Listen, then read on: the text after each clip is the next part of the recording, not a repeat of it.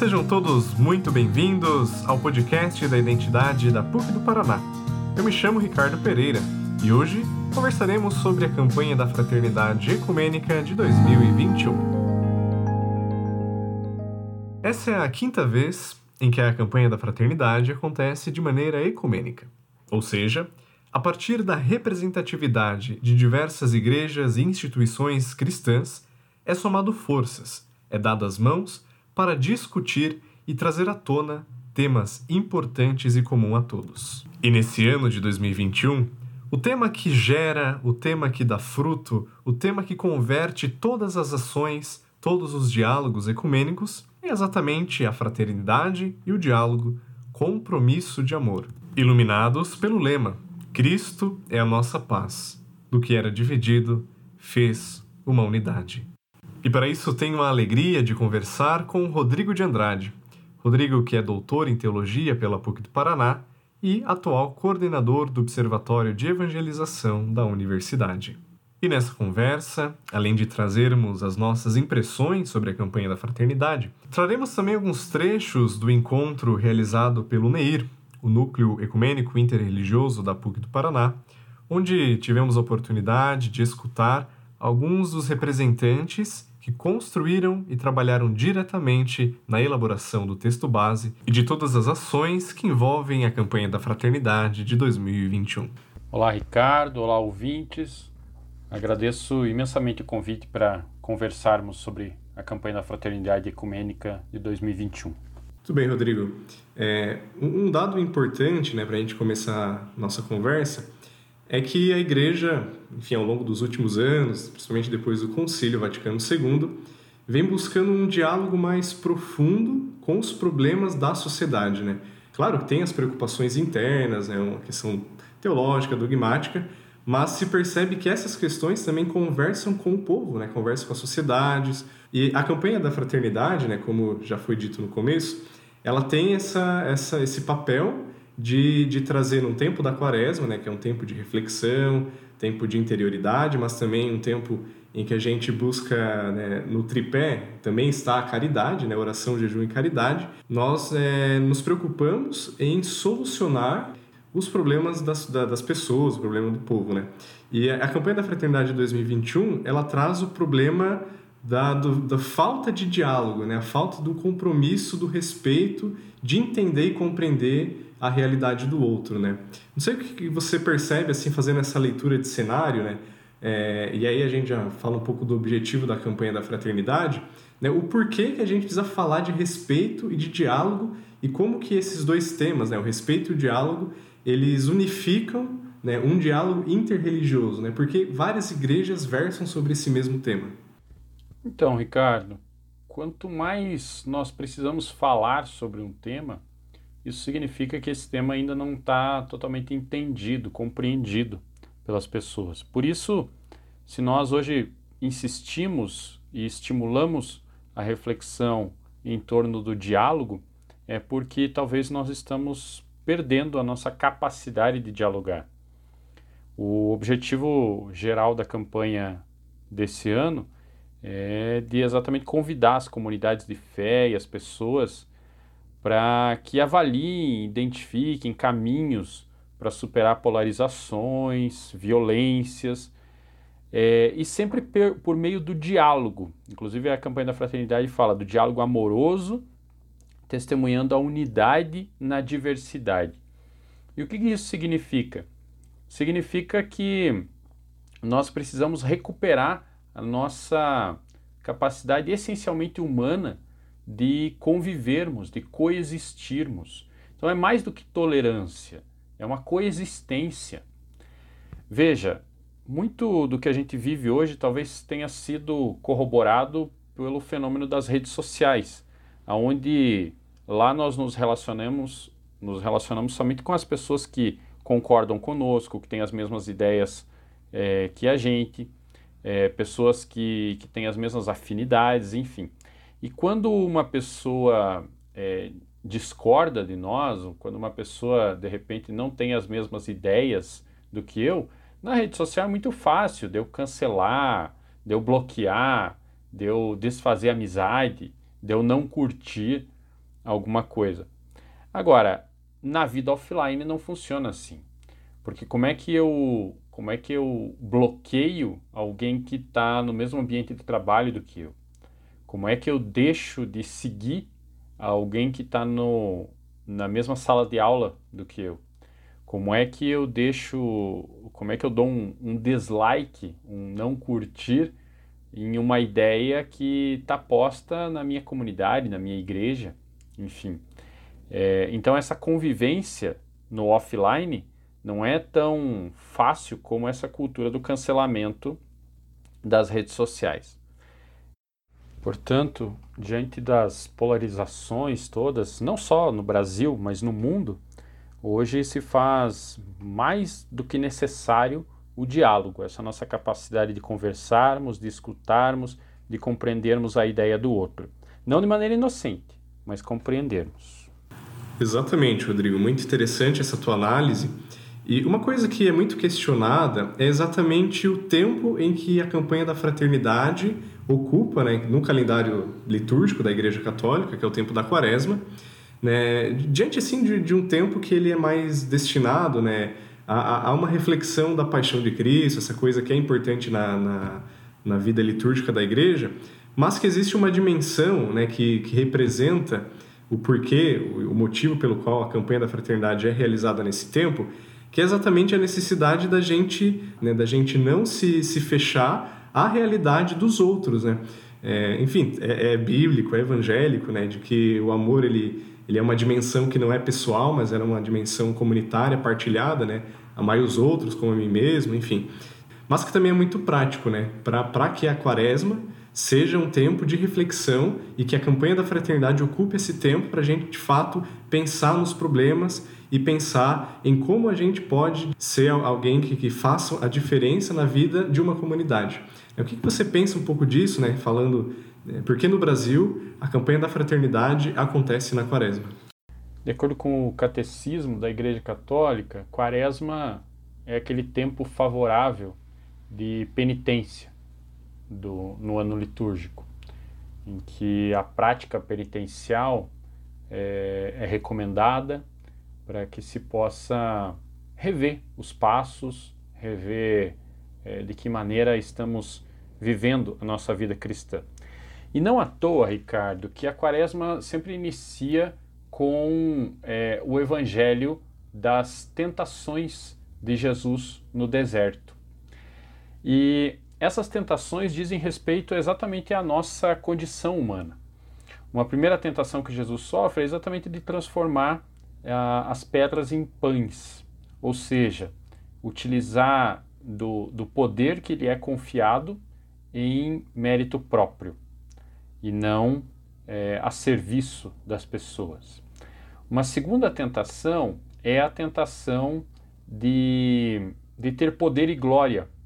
Então, o, o demônio leva Jesus ao, ao alto e promete a ele o governo de todas as coisas. É, também isso é uma tentação humana. O tempo todo que, que buscamos o poder e a glória para nós mesmos, estamos sendo tentados. E por último, uma outra tentação que Jesus sofre quando o demônio fala para que ele se atire do alto é, e que os anjos de Deus irão ampará-lo é a tentação de colocarmos Deus a nosso serviço, ou seja, de termos uma visão religiosa mercadológica, aonde eu barganho com Deus, eu compro aquilo que é graça de Deus.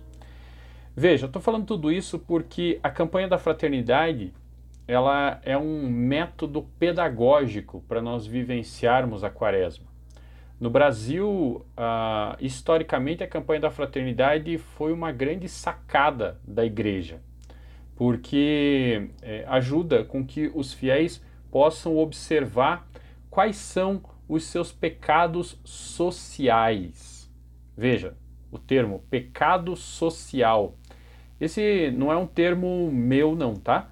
É um termo que, inclusive, João Paulo II, na exortação apostólica Reconciliatio et Penitentia, fala bastante quando ele trata de que todo pecado pessoal possui uma dimensão também social. e de que a dimensão social do pecado é exatamente aquela que fere o projeto do reino. Ou seja, tudo aquilo que vai contra o projeto é, apresentado por Jesus Cristo, que é um projeto de amor, de fraternidade, de justiça, então é um pecado social. E a campanha da fraternidade nos ajuda de maneira muito didática, muito pedagógica, todos os anos, a observarmos quais são os nossos principais pecados naquele momento. Então, já tivemos o pecado contra a natureza, já tivemos o pecado contra o direito da educação, o direito à água e assim por diante. Nesse ano, estamos observando o pecado que cometemos ao não nos colocarmos mais em diálogo, ao construirmos muros entre nós. Então, nesse sentido, a campanha da fraternidade e a quaresma não tem nada de, de, de avesso uma da outra. Pelo contrário, a campanha da fraternidade vem colaborar e muito com a quaresma, para que nós possamos é, estar atentos que o pecado não é um ato individual apenas, mas é um, é um ato que fere as pessoas que estão ao meu redor, as pessoas que estão à minha volta. Por isso a necessidade de estarmos muito atentos a esses pecados sociais e nos convertermos. Quaresma é tempo de conversão, de superação das tentações, superação do pecado, assim como Jesus superou no deserto.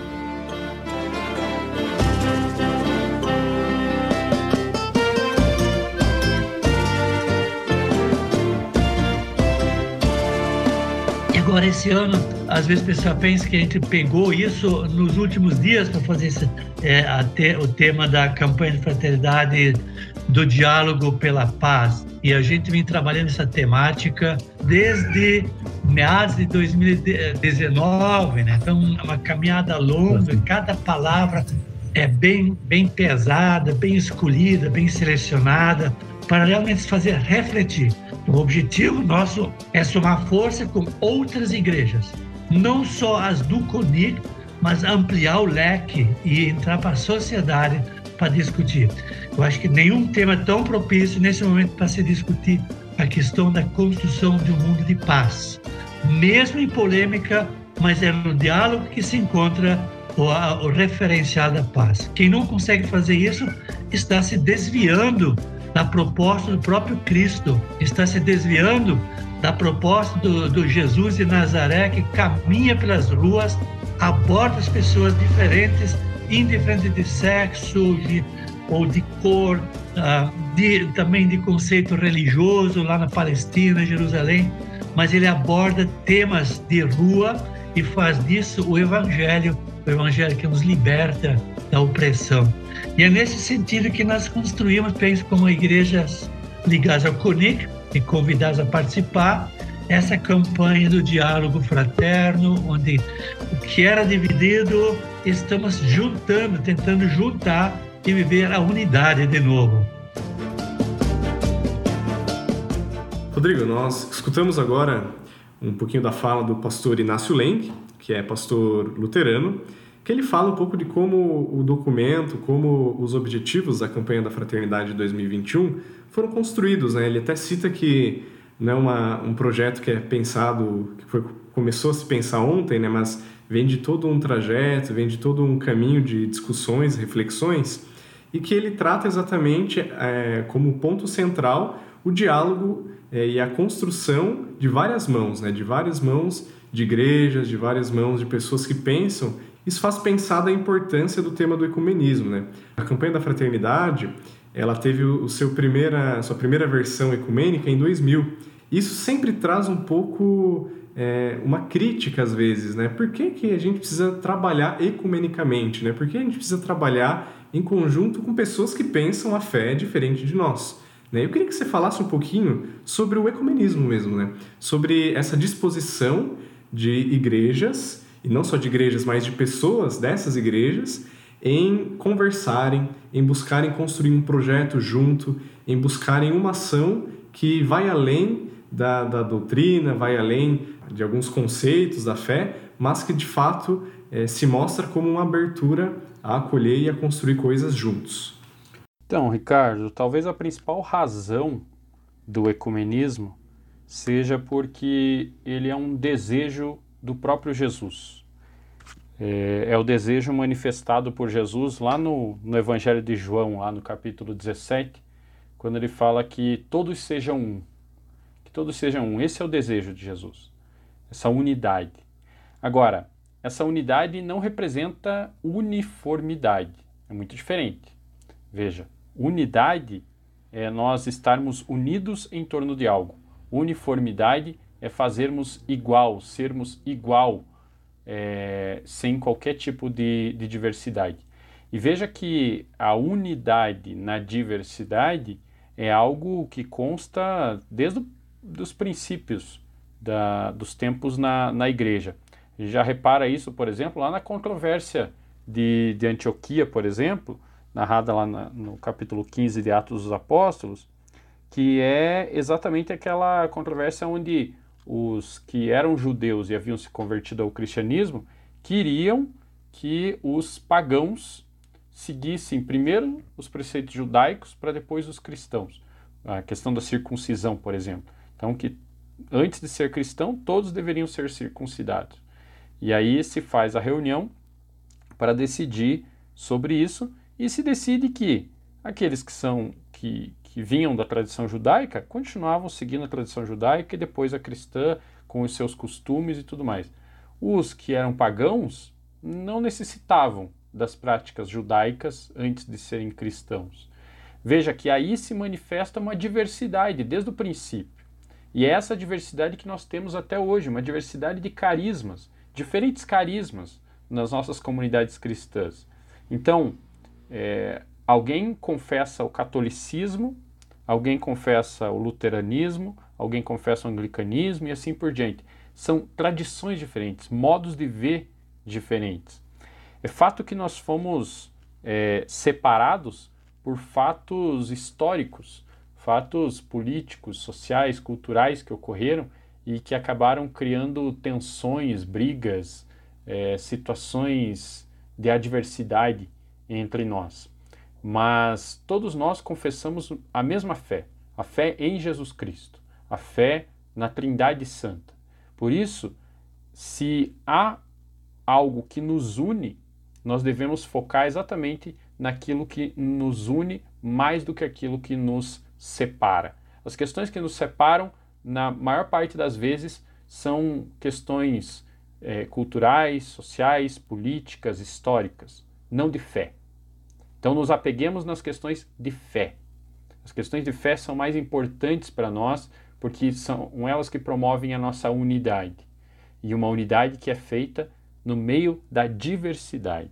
E o interessante é que o documento comum, se assim podemos dizer, mais comum mesmo é a própria escritura, né? Então, você não, não, é, é claro que as compreensões, as hermenêuticas, o modo como você lê um determinado texto, como é o caso das escrituras, ele varia mesmo, né? Com os aspectos né, do território, os aspectos de uma comunidade, os aspectos que já regiam um povo, né? Como é, por exemplo, essa quando o evangelho chega nas comunidades, né, e os evangelhos são escritos, tem uma visão também das, dessas comunidades, né?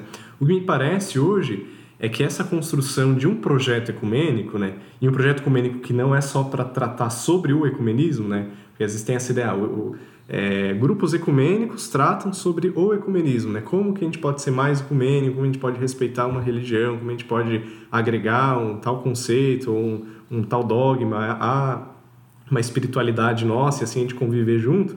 Pelo contrário, né? hoje o ecumenismo ele é mais um projeto de dar as mãos, né? de colocar a mão na massa para construir alguma coisa. Né? Exatamente, Ricardo, exatamente.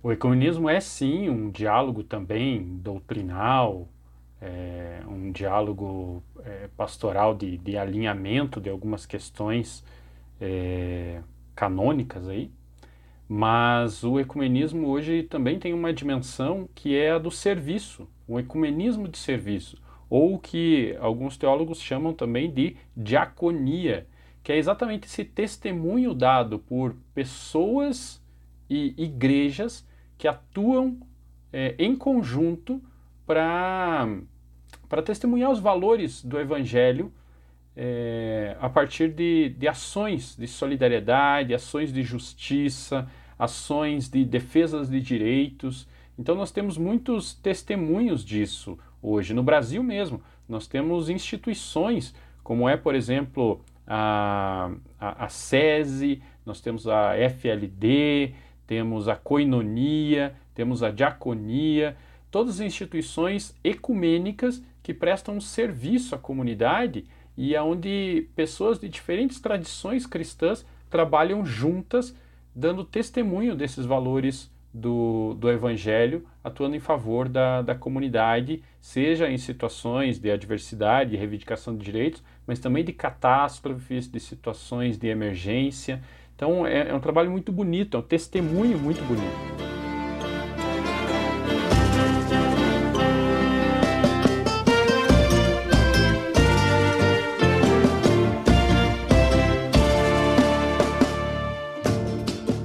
Desde a última campanha ecumênica em 2016, o Brasil tem se dividido, tem se polarizado, não só na política, mas na economia, nas relações familiares, nas relações eclesiásticas.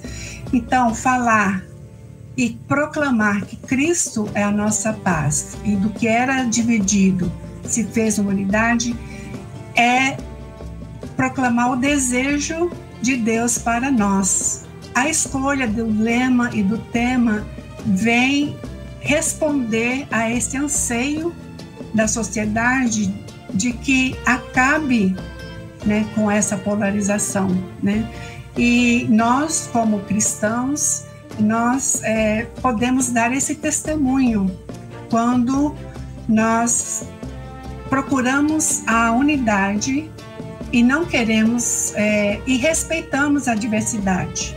Nós queremos derrubar esses muros que dividem na sociedade, nas famílias, nas, nas igrejas e queremos, através do diálogo e da fraternidade, que é esse compromisso de amor, construir pontes. E esse é o, é o objetivo maior da campanha: dar esse testemunho de que é possível unidade na diversidade, através do respeito ao próximo, respeito à opinião diferente da nossa e respeito à, à construção de uma nova sociedade. O sonho é esse. A pastora Anitta, da Igreja Presbiteriana, ela revela né, e nos, nos apresenta o, o lema e o tema né, da campanha que fala exatamente de que Cristo é a nossa paz, do que era dividido fez uma unidade, que faz alusão a um texto de Efésios. E é interessante na fala da pastora que quando ela fala de unidade, de divisão, né, são, são dois polos, a, a unidade no sentido de, de você de fato buscar uma compreensão de vida que respeite a compreensão de vida do, de outras pessoas, né? E aí você busca uma unidade de compreensão, no sentido mais do conceito das coisas. Depois, no sentido mais prático de unidade, você pensar por exemplo, políticas públicas, né, que, que não excluam um certo grupo, né, mas que pense o mundo como uma unidade e, por ser unidade, tem é, as suas diversidades também. E, por outro lado, você fala do dividido, né, ou seja, do, exclu, do que é excluso, você fala de uma relação, de relações que são pautadas por características de exclusão, né, como é uma relação do Brasil, as relações que acontecem no Brasil, por exemplo, entre riqueza e pobreza, entre desigualdade e condições é, burguesas de vida, por exemplo, né? E por outro lado, a gente fala de uma unidade que é a unidade do respeito, do diálogo. Então, Rodrigo, é... agora um aspecto bem prático mesmo, né? No Brasil hoje, como que a gente trata a questão da divisão, ou seja, da polaridade, né? E como a gente torna o dividido, né, e aí faz alusão ao tema, uma unidade. É possível hoje, com tantas narrativas, com tanta gente falando de tudo, com tanta gente expressando suas opiniões, é possível trazer dessas opiniões agressivas, dessa divisão, também uma unidade? Então, Ricardo, eu repito o que eu já havia dito antes, né? É... A unidade é possível, mas unidade não é uniformidade, né? É, a unidade ela se constrói a partir do, do respeito da, dos diferentes pontos de vista, da, do respeito à dignidade do outro. é, do reconhecimento dessa dignidade do outro. Então, acredito que enquanto nós vivermos numa democracia, a unidade é algo sempre a ser buscado e ser desejado por todas as pessoas. Entretanto, numa democracia eu preciso compreender também que é, o debate é possível, é, é, é plenamente possível termos ideias diferentes e colocarmos em diálogo, debatermos, é possível mantermos inclusive ideias divergentes, desde que essas ideias não sejam é, nocivas a outra pessoa. O que, que eu quero dizer com isso? Hoje nós temos muitas pessoas que reivindicam o direito da liberdade de expressão para manifestar o seu ódio, a sua violência, a sua intolerância contra outras pessoas. Veja, nós temos já um, um paradoxo filosófico aí, é, levantado pelo filósofo Karl Popper, que falava que é, a tolerância ilimitada leva ao desaparecimento da tolerância.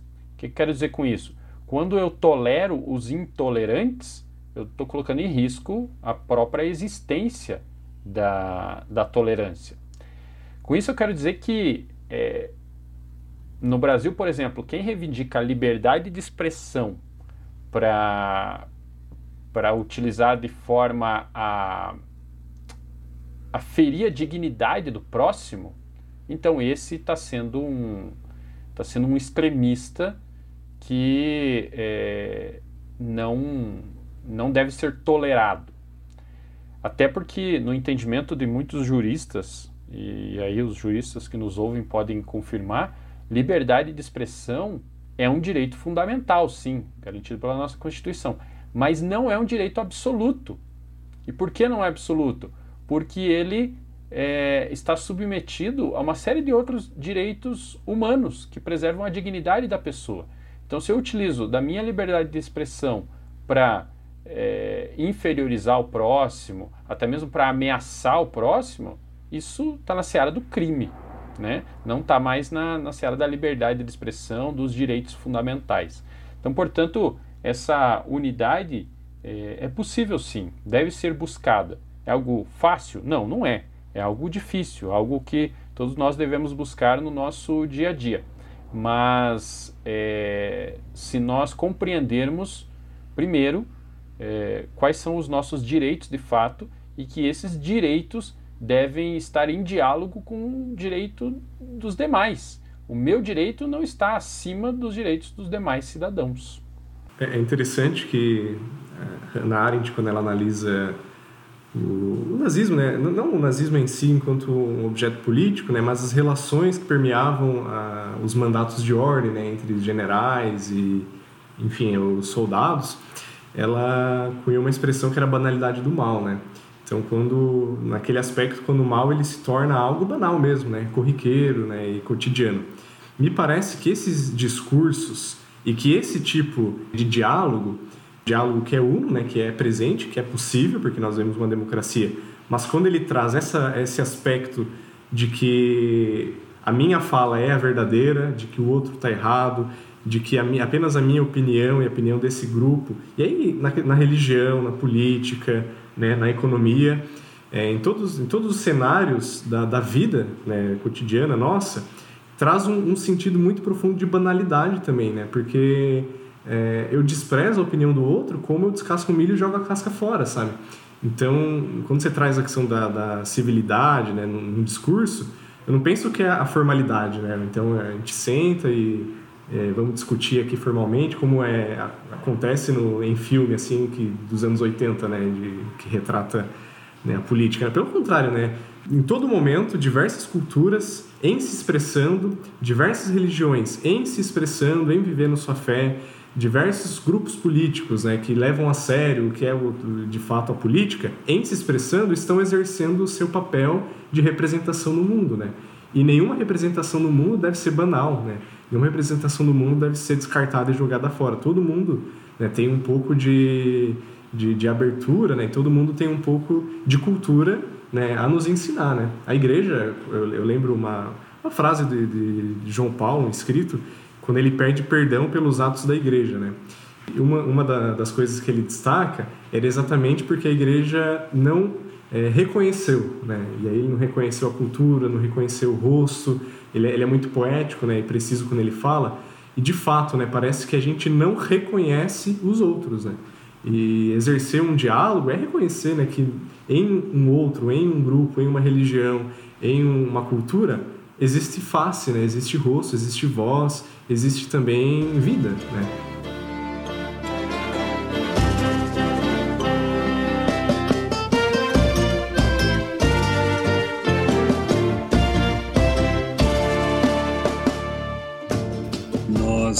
própria Constituição, documento básico, elementar, fundante da Igreja, é, está definido, está claramente definido que nós somos uma igreja ecumênica, que dialogamos, que caminhamos junto, que damos as mãos e seguimos em união, em fraternidade, respeitando as diferenças que são naturais, que muitas vezes se apresentam. Diferenças essas que também podem e que são, na verdade, uma grande riqueza. São riqueza quando a gente sabe sentar junto, conversar, se respeitar em torno de uma mesa ou na frente de uma tela. Fraternidade, diálogo, compromisso de amor. Eu entendo que é um convite formidável diante do momento tão complexo diante do momento tão difícil que a gente vive, que a gente enfrenta nos últimos anos na nossa realidade, na sociedade brasileira, em muitos lugares do mundo. Eu creio que muitas vezes as pessoas chegam e, e perguntam, mas por que é esse tema e por que que ele é importante? E ainda hoje à tarde eu dizia para uma pessoa, ele é importante porque este tema fala e expressa a vontade fala e expressa aquilo que é desejo de Deus. Desejo de Deus que irmãos e irmãs caminhem juntos, se respeitando, dialogando, sabendo que é normal e natural haver diferenças de pensamento, mas que estas diferenças não podem compor um abismo tão grande que nos afaste, que nos distancie.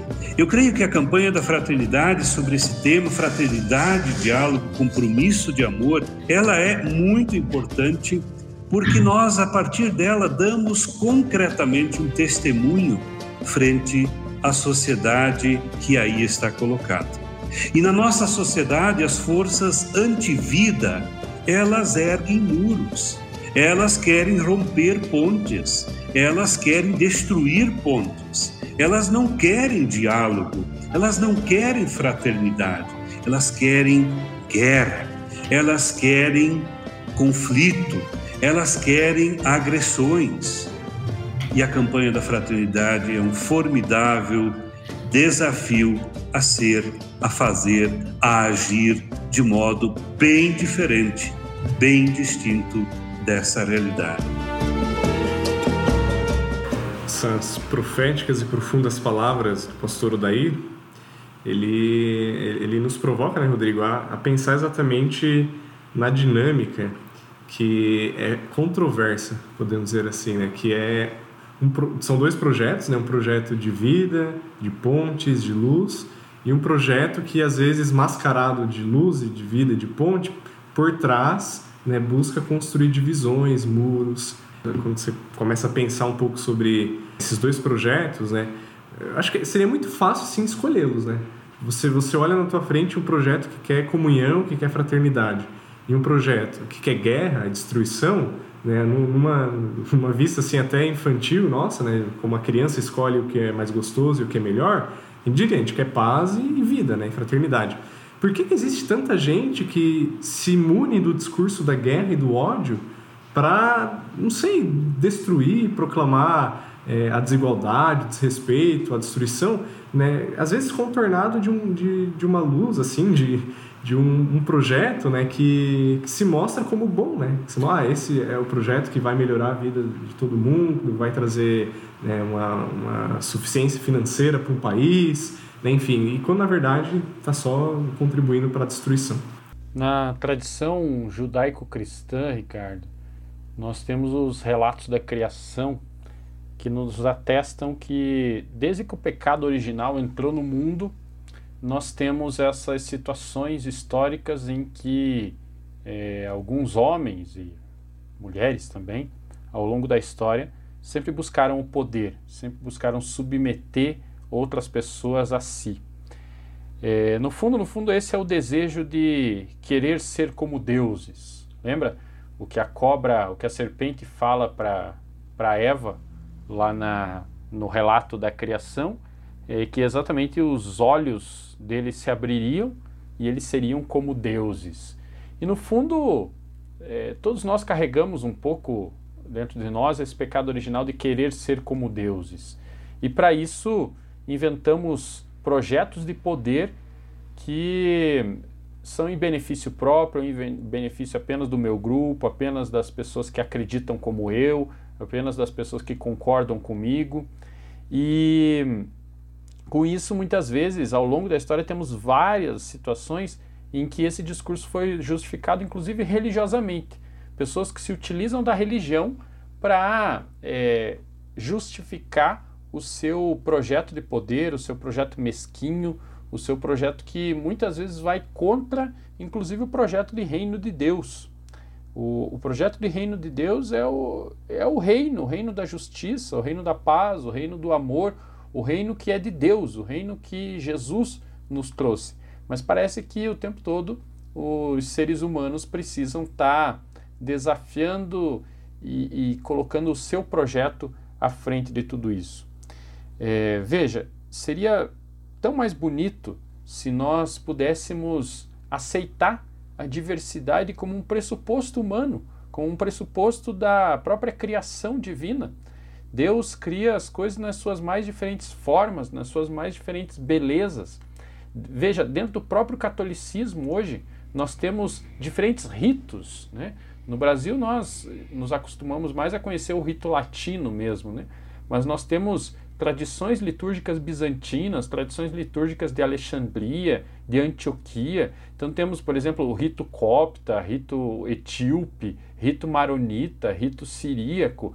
Todos esses ritos que estão em plena comunhão com a Igreja Católica, que formam a, formam a diversidade da Igreja Católica Apostólica Romana. Tudo isso é Igreja Católica Apostólica Romana, mas que eh, reza de modos diferentes, às vezes tem costumes diferentes, modos de se vestir, modos de se expressar diferentes.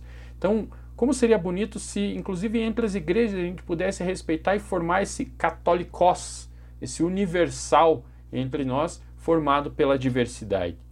E aí eu acho que é, tá a necessidade do conhecimento mesmo, né? Porque existe uma dimensão da fé que é do, do sentimento, né? Mas existe uma dimensão da fé que, que é importante a gente estudar, né? E parece que o que fundamenta necessariamente a, a campanha da fraternidade e essa construção de pontes são os dois, né? É você jogar um pouco com o teu coração, né, de você sentir as dores do mundo, o problema da, dos povos, e por outro lado você se fundamentar naquilo que você acredita de fato e unir assim a mente, o coração e aí a, o que o Papa Francisco diz, né, juntar as mãos para você também agir e construir essa essa humanidade que liga, né? E é interessante na tua fala e eu falo assim como alguém que não conhece tanto a teologia como você, talvez é uma pergunta aqui de quem está escutando agora a gente, né? É que você disse de um projeto que esse projeto de Deus, né, ele não se assemelha e não é nada disso que a gente ao, longo dos anos da história vem é, construindo, porque é, o, o pano de fundo sempre é o poder, né?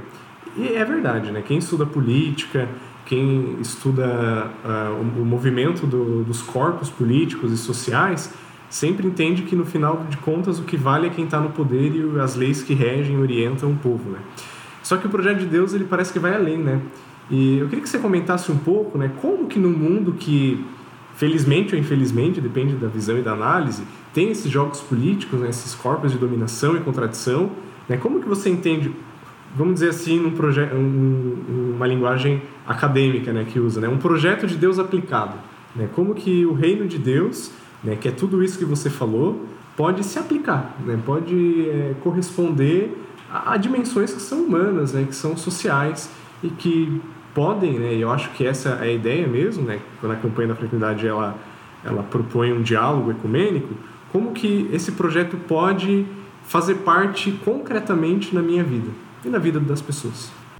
Então, Ricardo, esse projeto de reino de Deus aplicado, como você diz, é, ele está muito bem delineado ali, por, muito bem demonstrado por Jesus nos quatro evangelhos de Mateus, Marcos, Lucas e João.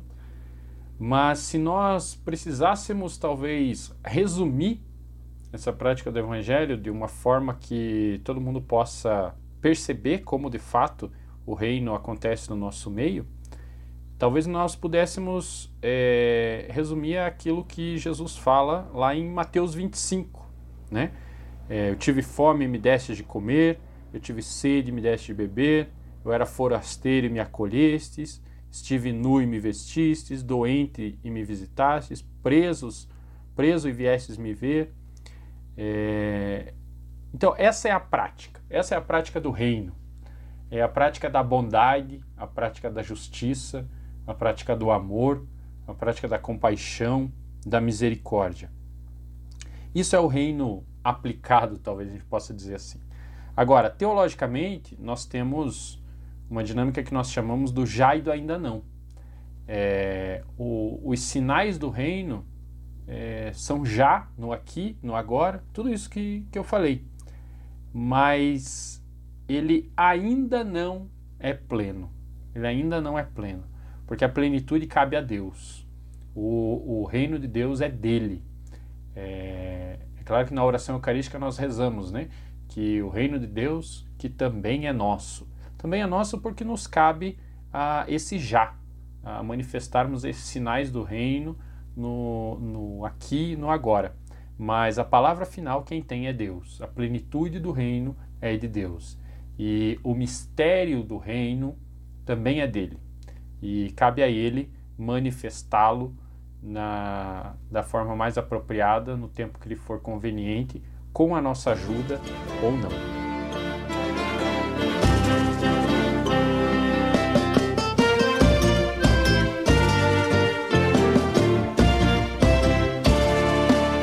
Na Igreja Católica existem muitos irmãos e irmãs ainda que acham que o ecumenismo é uma, uma opção.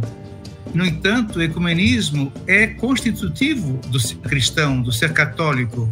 A própria palavra católico é sinônimo de ecumenismo. Católico significa universal, não apenas uh, geograficamente. Católico é que inclui todos. A palavra católico é, é universal no sentido que inclui todos, não apenas no sentido geográfico. Portanto, católico praticamente é sinônimo de, ecumênico, e realmente uh, o ecumenismo é constitutivo do ser católico. E está na, na, na oração de Jesus, que pede para que todos sejam um, assim como tu e eu somos um, e para que o mundo creia. Então, é, faz parte do crer e de ser seguidor de Jesus, é, não criar divisões, não criar inimizade e muito menos guerra.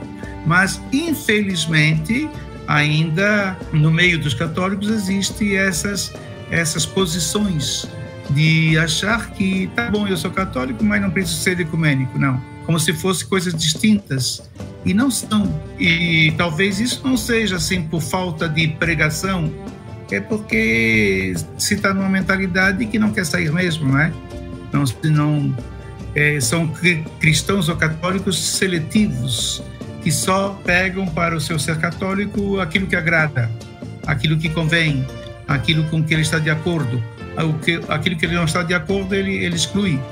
Mas a, a doutrina é para ser assumida na sua totalidade. A fé é para ser assumida também né, na sua totalidade.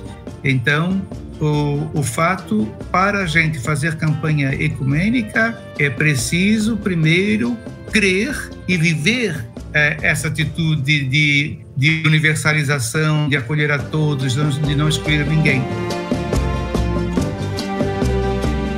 Então, nós escutamos agora a fala de Dom Manuel João, que é bispo católico, e parece, né, Rodrigo, que ele sintetiza tudo aquilo que a gente já vem falando sobre a importância da campanha da fraternidade como um lugar em que transpareça de fato o acolhimento ao diferente, né?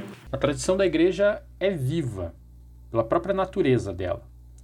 É, a tradição ela perpassa os tempos e vai sendo um depósito da fé, um depósito, um fidei, que a gente chama. Né? É, entretanto, esse depósito, um fidei, não significa que é algo mumificado ou uma peça de museu, que a gente sempre vai resgatar coisas só lá do passado. Não. A tradição ela requer uma, um, uma ferramenta é, preciosa para ela, que é a hermenêutica. Nós precisamos fazer uma hermenêutica da tradição, compreender o que, que ao longo dos tempos a igreja foi acumulando de sabedoria para julgar uma determinada situação do tempo presente. Por que, que eu estou falando isso? Porque algumas pessoas, como, como, como o próprio bispo nos falava, algumas pessoas às vezes resgatam situações lá do passado para condenar algo que elas mesmas são contrárias hoje, ou algo que elas não concordam, sem observar o que que, o que, que os estudiosos, o que, que o próprio Papa da atualidade está falando sobre aquele determinado problema. Então, é, isso não só em relação à tradição, em relação aos métodos também. Tem pessoas que se utilizam de métodos ultrapassados para para combater algo do presente. Um método, por exemplo, que eu considero ultrapassado é o método da, da perseguição inquisitiva. Né? Algumas pessoas continuam adotando é, métodos de inquisição. Ah, só para dar um exemplo de como essa tradição é viva, a gente conhece muito bem de que a igreja já condenou o heliocentrismo e Galileu Galilei e tudo mais. Hoje a igreja reconhece que a Terra gira em torno do Sol. E aí, nós vamos continuar é, pegando lá a, a, condenação da igreja sobre o heliocentrismo a, e, e continuar justificando ela hoje para dizer que a Terra é plana? Não tem cabimento. A tradição evoluiu, a tradição é, ela foi amadurecendo ao, ao longo do tempo. Teve muita coisa que veio depois disso. E a gente precisa considerar a tradição no todo, não apenas uma parte. Então, portanto, é, ser católico é também a gente poder observar tudo isso.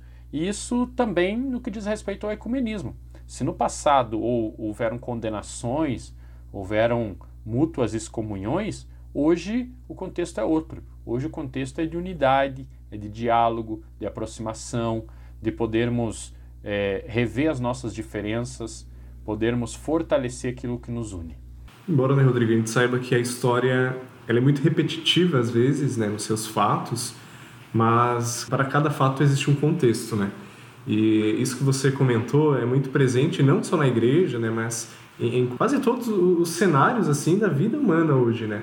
Quando você compara, por exemplo, é, algumas ações políticas, né, ações políticas 50 anos atrás, 60 anos atrás, né? Você você está tá, de fato buscando semelhanças, né? Porém existe uma, uma um problema nisso tudo que é quando você não vive o aqui o agora, né? Porque me parece que quem faz muito essa relação, quem sempre busca ah, lá atrás foi assim. Né? Não, porque nesse documento de dois mil anos atrás, de 1.500 anos atrás, isso aqui era verdade. Quem faz muito isso parece que não está não tá no concreto da vida, sabe? Parece que não está percebendo os problemas que estão à volta, que estão à frente, que estão atrás, que estão em todos os lugares. Aquele que não vê o sinal, aquele que não percebe, aquele que, que não faz uma leitura da própria realidade, da própria vida, da vida do mundo, parece que não está não tá, de fato exercendo o seu papel como cristão. Há pessoas que, diante da, dos desafios do presente e da incerteza do futuro, se apegam em receitas prontas do passado receitas que deram certo lá um dia, num contexto, num, num lugar específico, mas que hoje já não, não fazem sentido. Ou seja, é, dão respostas é, a perguntas que ninguém mais faz. Então é preciso que estejamos atentos, é preciso que a gente lembre que a, a missão do cristão é ser um outro Cristo. E o Cristo, como diz o prólogo de João, é aquele que armou a sua tenda entre nós, que viveu conosco, ceiou conosco, caminhou conosco. E, portanto, nós precisamos caminhar, comer, se compadecer das pessoas de hoje dentro do contexto no qual elas vivem e atentos a esses sinais dos tempos. É de fato angustiante, né? Porque o presente ele, ele tem todas as suas possibilidades como impossibilidades, né? E construir uma igreja, que é a ideia da campanha da fraternidade, construir um mundo de solidariedade, é, é uma luta diária para todos né, que se propõem a, a, viver essa tarefa, né? Porque não, não só pela contradição no mundo, né? O mundo não tem paz, o mundo não, não é justo, o mundo é desigual. Não é só isso o problema, né? Existe um problema que é também a, a própria propriamente você ir percebendo que às vezes o teu projeto, né, ele, ele precisa ser melhorado, né? Ele precisa ser atualizado, ele precisa é, ser, ser visto por outros olhos, né? E assim é, a gente pode construir uma, uma, um projeto muito mais alinhado com os problemas. E aí parece que ecumenismo, né, que vários olhares sobre o mesmo ponto, que diálogo, que compromisso fraterno de várias pessoas que pensam diferente, se versando sobre o mesmo assunto, ajuda e constrói um, um, um não vou dizer um, um documento, uma vida, um jeito perfeito de viver, mas muito melhor do que aquele feito individualmente, né, por uma por uma visão individualista e apropriada do que é verdade, do que é mentira, né? Basta lembrar que boa parte da, da tradição, especialmente a tradição escolástica, foi constituída a partir da disputatio.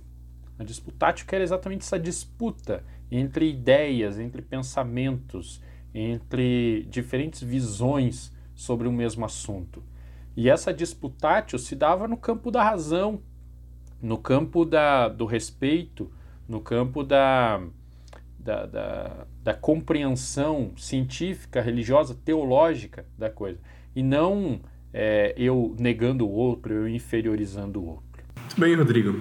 Talvez seja de fato a esperança nessa construção no mundo de diálogo, no mundo de fraternidade, de paz, que move né, todo esse movimento da campanha da fraternidade. E não só isso, né? Pela fraternidade é, tem esse aspecto de, de, ser temporal, né, e ocupar esse tempo da quaresma e depois a gente toca a vida, mas é, talvez a grande proposta é a gente não deixar que esse grande projeto né, de construção de diálogo e paz termine com a campanha, né? E por isso que, que eu agradeço né, a tua participação, a tua presença aqui nesse nosso podcast. Certamente nossos ouvintes, aquele que nos acompanhou até aqui, é, sanou muitas dúvidas, por outro lado, ficou com muitas delas. E eu queria que você falasse também é, onde que o cristão ou não cristão, aquele que se interessa por conhecer um pouco mais a fundo né, os documentos, um pouco mais a fundo a história, saber aonde pode também ajudar né, a construir esse mundo mais, mais de diálogo, pode encontrar também um pouco de referência, né? Eu que agradeço, Ricardo. Agradeço por esse espaço em que a gente pode popularizar um pouco daquilo que nós discutimos, nós debatemos às vezes dentro das, das faculdades de teologia, dentro da, de alguns grupos da igreja, dentro dos movimentos ecumênicos, mas que deve ser algo que precisa ser conhecido por todas as pessoas, é, cristãos e não cristãos. E quanto às referências, é, fica inclusive o convite para aproveitarmos esse período quaresmal de, de interioridade, de reflexão, para que nós possamos também conhecer os documentos que existem, conhecer as, as instituições que existem, que atuam em favor do diálogo, em favor do ecumenismo. É, primeiro, para quem, quem é católico, é imprescindível que conheça o decreto Unitatis Redintegratio, que é o, o, o, decreto do Concílio Vaticano II, que vai falar exatamente sobre o ecumenismo. Trata-se de, portanto, um, um, documento oficial da Igreja, um documento é, com um valor bastante importante é, e que vai tratar exatamente desse nosso diálogo com outras igrejas cristãs. Depois, é, também, é, uma grande referência que nós temos hoje é exatamente o Papa Francisco boa parte dos seus discursos, boa parte das suas ações refletem essa intencionalidade ecumênica. O Papa Francisco tem é, falado não só por palavras, mas por gestos. Então, portanto, que a gente possa ficar atento também é, a tudo isso que ele quer nos comunicar sobre esse diálogo é, ecumênico e também interreligioso. Ele que recentemente esteve, por exemplo, com a, a comunidade islâmica, né? É, tratando de um, estabelecendo um diálogo com todos eles.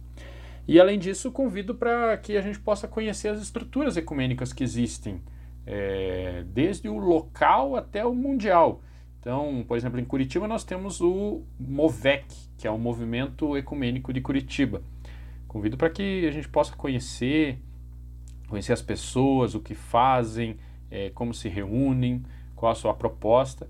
Depois nós temos o Conselho Nacional de Igrejas Cristãs, o CONIC, com sede em Brasília, que também é um pouco a, a referência hoje de, toda esse, de todo esse esforço ecumênico entre as igrejas no Brasil. Além disso, nós temos estruturas também latino-americanas, ecumênicas, e depois disso o Conselho Mundial de Igrejas, o CMI, que reúne aí mais de, de 100 igrejas espalhadas pelo mundo e que dialogam entre si, é, especialmente naquilo que eu falava sobre o ecumenismo de serviço, essa diaconia. Então, como que as igrejas podem atuar conjuntamente para poder prestar um serviço ao mundo, um serviço principalmente às pessoas que sofrem. Enfim, fica o convite para que possamos conhecer um pouco mais é, antes de criarmos um pré-conceito, né? E que isso nos ajude a estabelecer um diálogo cada vez maior, um diálogo entre os próximos e entre aqueles que não estão tão próximos também, mas que acima de tudo reine o respeito e que a gente possa construir uma coexistência é, pacífica, uma coexistência é, respeitosa entre todos e todas. Obrigado mais uma vez por esse espaço e até uma próxima. E a você que nos acompanhou neste podcast, o meu muito obrigado. E vamos nos cuidar. Cuidar da nossa vida, cuidar da vida de quem amamos, para que nesses gestos simples de cuidado e de respeito à vida, possamos construir um mundo de diálogo, um mundo de fraternidade.